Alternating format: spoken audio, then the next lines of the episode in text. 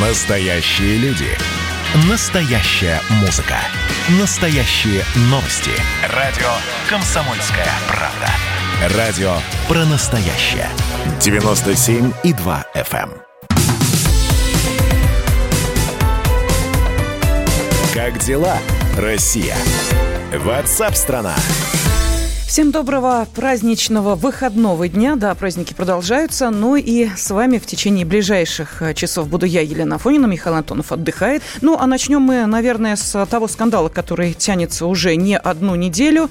И э, Чехия продолжает настаивать на том, что э, во взрывах в Врбетице э, есть только одна версия. И за нее, собственно, э, уцепились и э, всячески э, сейчас пытаются ее э, раскручивать. Причем даже финансово финансово. Чехия намерена потребовать от России по меньшей мере 1 миллиард крон, это примерно 39 миллионов э, евро, в качестве возмещения материального ущерба за инцидент со взрывами боеприпасов в 2014 году.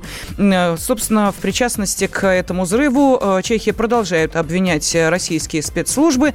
И, как я и сказала, версия может быть только одна, несмотря на то, что президент страны Милош Земан в свое время, ну, буквально недавно, сказал о том, что есть три разных версии. Мы их должны все рассмотреть. Нет, только одна, сказал премьер-министр Чехии. Ну вот давайте, собственно, эту тему и обсудим с э, руководителем экспертного совета Фонда стратегического развития Игорем Шатровым. Игорь Владимирович, здравствуйте. Здравствуйте. Да, здравствуйте. Ну вот а, такое настойчивое желание а, не просто политически куснуть, но и еще а, финансово каким-то образом наказать Россию, оно, мне кажется, объяснимо, но насколько оно осуществимо?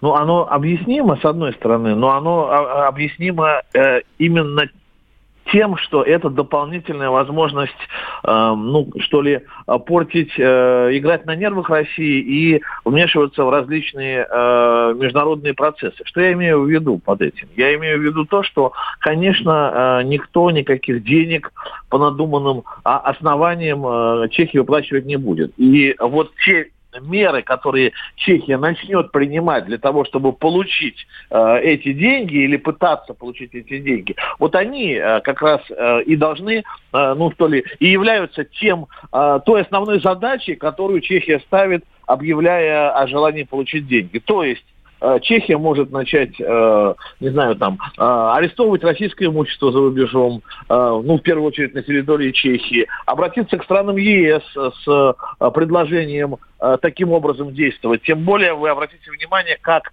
они объясняют, как вот госпожа Шиллерова э, говорит о возможности получения этих средств. Если мы, мы пойдем, если мы пойдем путем, например, компенсации ущерба в уголовном судопроизводстве, это займет очень много времени. Поэтому будем действовать в соответствии с международным правом. Слушайте, ну давайте вот надо к юристу обратиться, что она имеет в виду под международным правом, которое позволяет быстро, оказывается, такие вопросы решать. Вот это очень э, интересная э, задумка. Я понимаю, что будет собран круг таких стран, которые готовы в этом участвовать, создадут некое судилище, какой-нибудь суд по э, делу во Врубетице, да, ну, примут быстренько решение, и на основании этого решения начнут препятствовать действиям там России, ну, например, там на европейском континенте в первую очередь, конечно. Вот у меня какие мысли вызывают такие заявления Чехии. Но, вы знаете, Игорь Владимирович, несложно предсказать э, вариант развития событий, потому что ну, мы понимаем, да, жизнь многообразна, может быть, все что угодно, но э, в данной ситуации вот то, как все происходит, можно предположить, что э, действительно будут э, собраны представители э, европейских стран, э, они примут правильные решения для э, Чехии. И дальше наша страна что, действительно будет выплачивать эти деньги? Э, но это также, мне кажется, абсурдно, как требовать деньги за то, что, например, Прибалтика входила в состав Советского Союза. Это, конечно, абсурдно, и Россия не будет выплачивать эти деньги никоим образом, но заставлять Россию это делать, склонять ее к каким-то э, иного рода решениям, вполне возможно, э, этой цели, в общем-то, этой цели преследуют авторы вот этой провокации. То есть, ну, во-первых, создание неблагоприятных э, условий для отношений с Евросоюзом, для восстановления нормальных отношений с Евросоюзом, создание какой-то очередной ну, э, проблемы в этих отношениях. Причем эту проблему Чехия просто пытается перераспределить на все страны, потому что она говорит, ну давайте, давайте, вы там высылаете всех дипломатов, там делайте еще что-то, находите еще какие-то причины. То есть такая распределенная ответственность, да, и, соответственно, проблема уже переходит из российско-чешских в российско-европейские. Это, ну, на самом деле, это, конечно, серьезно, и закончится это только тогда, когда поступит команда э, процесс заморозить, да, ну и перевести его в какую-то другую фазу, то есть в фазу переговоров или каких-то там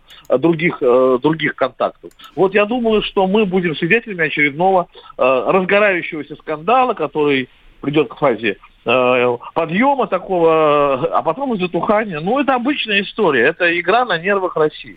Но, а, тем не менее, может быть, нам тоже провести какие-то свои э, активные действия в расследовании этого инцидента, пусть и, как мы понимаем, отнюдь э, не свеженького, да, все-таки давность, ну, как-то заставляет задуматься. Это первый же вопрос, который возникал, когда вообще эта тема появилась, а что же вы, собственно, с 2014 года-то ждали?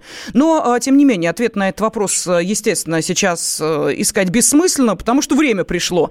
А, ну вот смотрите, даже, а, допустим, тоже чешское радио сейчас пытается, вот буквально там 7, по-моему, мая вышло с подробностями того, как, собственно, развивались события вот в тот день 2014 года, и что якобы, значит, там владелец склада нанял каких-то разовых рабочих, которым дали там срочно отпуска. Что, да, да, да, да, что да. там происходило на этом складе, непонятно. Плюс к этому какие-то там отравления болгарского там гражданина, которому должно было это оружие прийти, пусть а, плюс оружие, которое обнаружили а, там чуть ли не в Сирии у боевиков. То есть весь этот клубок, его, может быть, нам начать распутывать, а? Как вы считаете? Ну да, и причем вот тоже, так как э, чехи э, очень, ну, очень просто э, делают выводы на основании пары-тройки предположений, да, и без каких-то фактов. Может ведь тоже можем, по большому счету, я думаю, факты-то мы сможем найти, но вот если так по, по, по чешскому э, пути пойти, да, ну, понимаете, склады, поставка оружия неизвестно куда. Ну, понятно, э, для чего нужны взрывы на этих складах. Для того, чтобы скрыть какие-то э, какие незаконные операции по торговле оружием. Но это явно. Это вот первое, что как раз приходит на ум. Это не какие-то мифические Русланы Баширов, Руслан, Петрова Баширов, а то, что вот этот вот предприниматель, да, чем занимался? Он просто э, скрыл какие-то свои э, махинации с оружием. Вот и все. Это, это должно было первое на ум прийти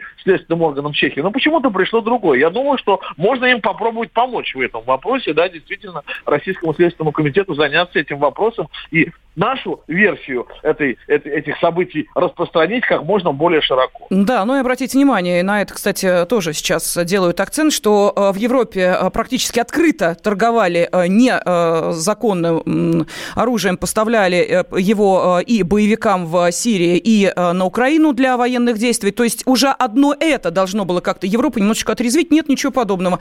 По-прежнему слышим, нет, Россия виновата, это ваши спецслужбы. Ну, хорошо, будем дальше следить за развитием этого скандала. То, что он э, не успокоится, это абсолютно точно. Я благодарю руководителя экспертного совета Фонда стратегического развития. Э, с нами на связи был Игорь Шатров.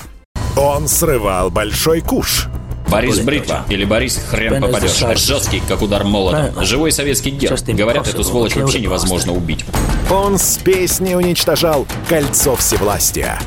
Шаланды полные фекалей В Одессу голый приводил и угонял бумер. Мы же люди искусства. У нас все должно быть красиво, лицо и все такое. Пушкин, кстати, сам бухал и в сельской бане с барышнями безобразничал. А теперь он пришел на радио «Комсомольская правда». Каждый понедельник в 6 часов вечера Дмитрий Гоблин-Пучков с толком, расстановкой и старым добрым сарказмом обрисовывает слушателям обстановку в стране и мире.